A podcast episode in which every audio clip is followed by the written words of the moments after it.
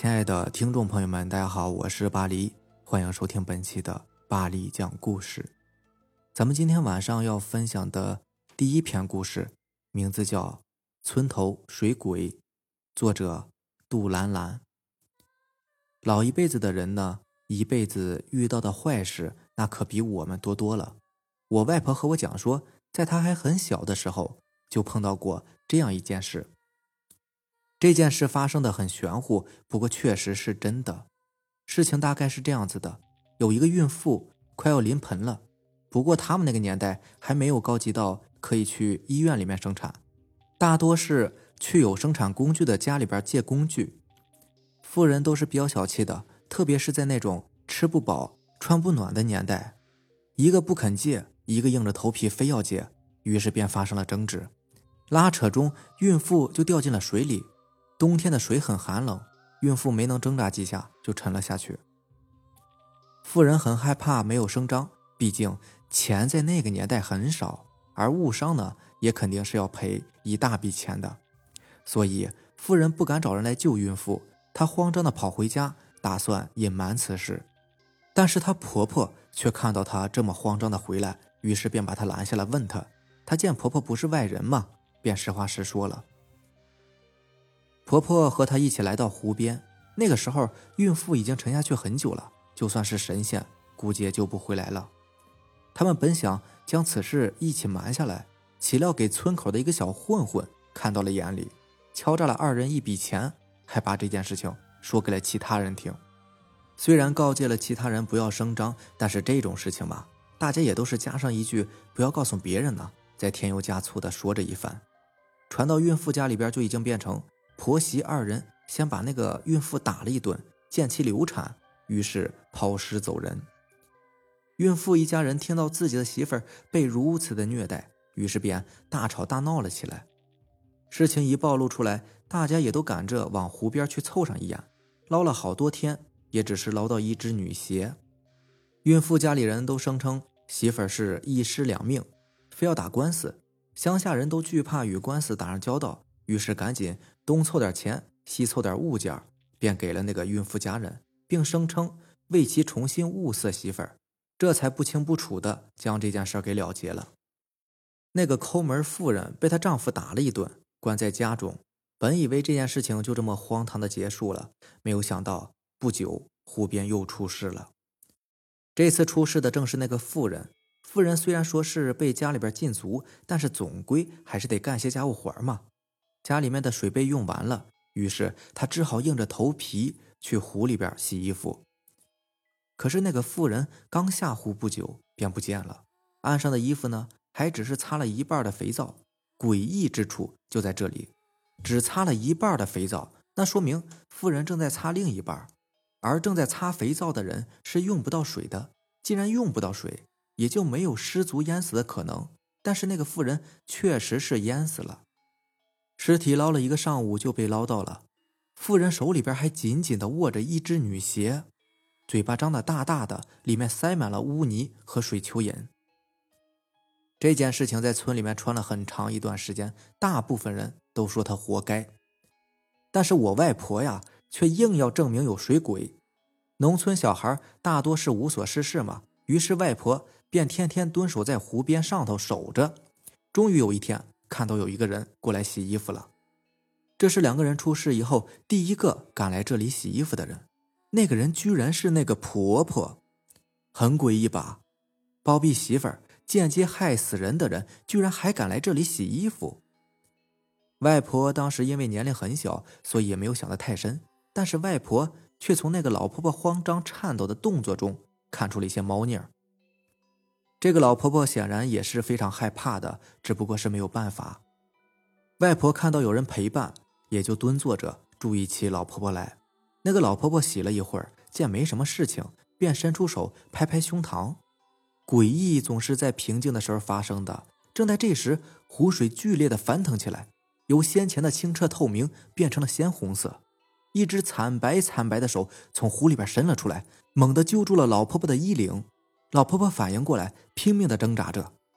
外婆唰的跑到湖边，本着初生牛犊不怕虎的精神，竟然和水鬼抢起人来。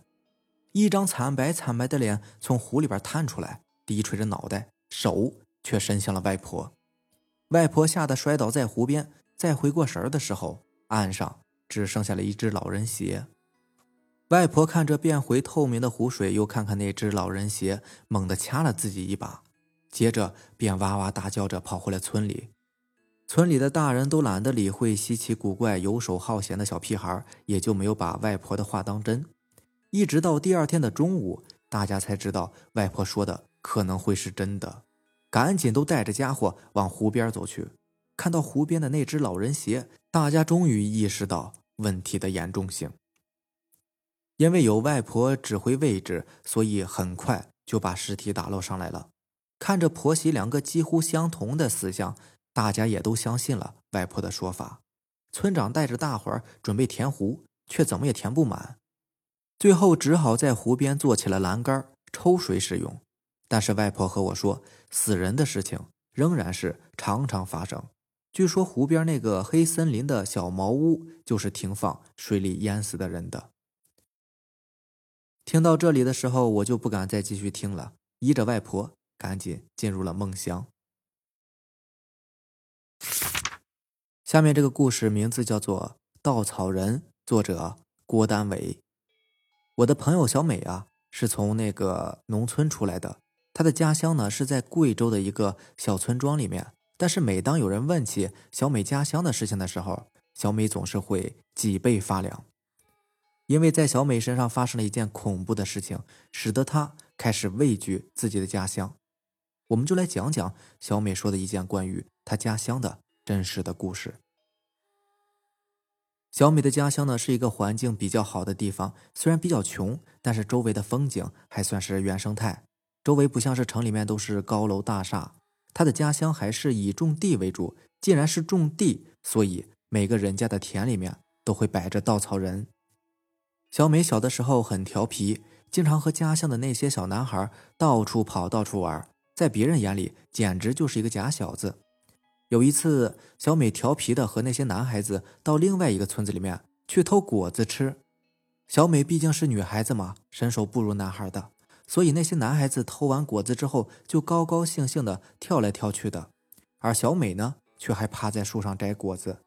小美爬上树的时候，一个刚刚务农回来的村民看到小美他们，然后便大喊：“小子，别跑！”那些男孩子见到大人来了。于是便丢下小美，四散跑开，而只有小美还在树上。小美见其他人都跑了，也害怕的跳下树，但却不小心扭到了脚，但又马上爬起来，赶紧逃跑。小美没有跑多远，就不知道被什么东西给绊了一下，摔倒在地上。小美生气的看看到底是什么东西绊到自己的，却看到一个稻草人，那个稻草人呢，也在看着她。那个本来很和蔼的笑容，在这时候看起来。那么的可怕，小美毛骨悚然的向后爬了几下，完全被这个诡异的稻草人吓住了。此时，小美想要赶紧跑，不然被那个大人抓住了，那可就死定了。小美抬头看到那个大人的时候，她看到了一辈子都后悔看到的事情。那个大人已经不再是刚刚那个样子了，而变成了一个稻草人，慢慢的朝着自己跳了过来。小美害怕的爬起来，却发现自己的脚好像是被什么东西给抓住了一样。小美回过头去看，抓住自己脚的东西不是别人，正是刚刚那个稻草人，而且他还在对着小美诡异的笑着，非常的恐怖。小美哭着挣脱开那个稻草人的手，拿出吃奶的力气往前跑着。她不敢回头，因为她听到后面不止一个物体跳动的声音，而是很多个。小美连滚带爬的跑回自己的村子。小美的妈妈此时正在田里边干活儿，看到自己的女儿这么奇怪的跑回来，便上去抱住女儿问：“怎么了？你这个娃干嘛跑这么快啊？”妈妈，稻草人会动，稻草人会动啊！小美抱着她妈妈哭着。小美妈妈呢，则是完全懵了：“什么稻草人会动啊？你这个娃子说什么呢？”小美妈妈不理解的问着小美。等小美冷静下来以后。便把自己的经历告诉了他妈妈，他妈妈一听懵了，赶紧叫来了和小美一起出去玩的男孩子的家长，这才知道原来那些男孩子一个都没有回来，只有小美一个人跑回来了。小美妈妈和那些男孩的家长把事情告诉了村长，村子里的人几乎是全部出动，到小美和男孩子去玩的地方找。最后，在那些稻草人的体内发现了那些男孩子的尸体，但是已经全部死亡了。直到后来，小美才知道，原来隔壁的村子根本就是一个废村，完全没有人住的。可那边的稻草人却总是会奇怪的移动位置，好像有生命一样。其实小美很幸运，如果她那个时候回头的话，估计也会像那些小男孩一样的下场吧。好了，以上就是咱们今天晚上要分享的故事啦。如果喜欢咱们的节目呢，就点个订阅吧。好的，那让咱们明天见，拜拜，晚安。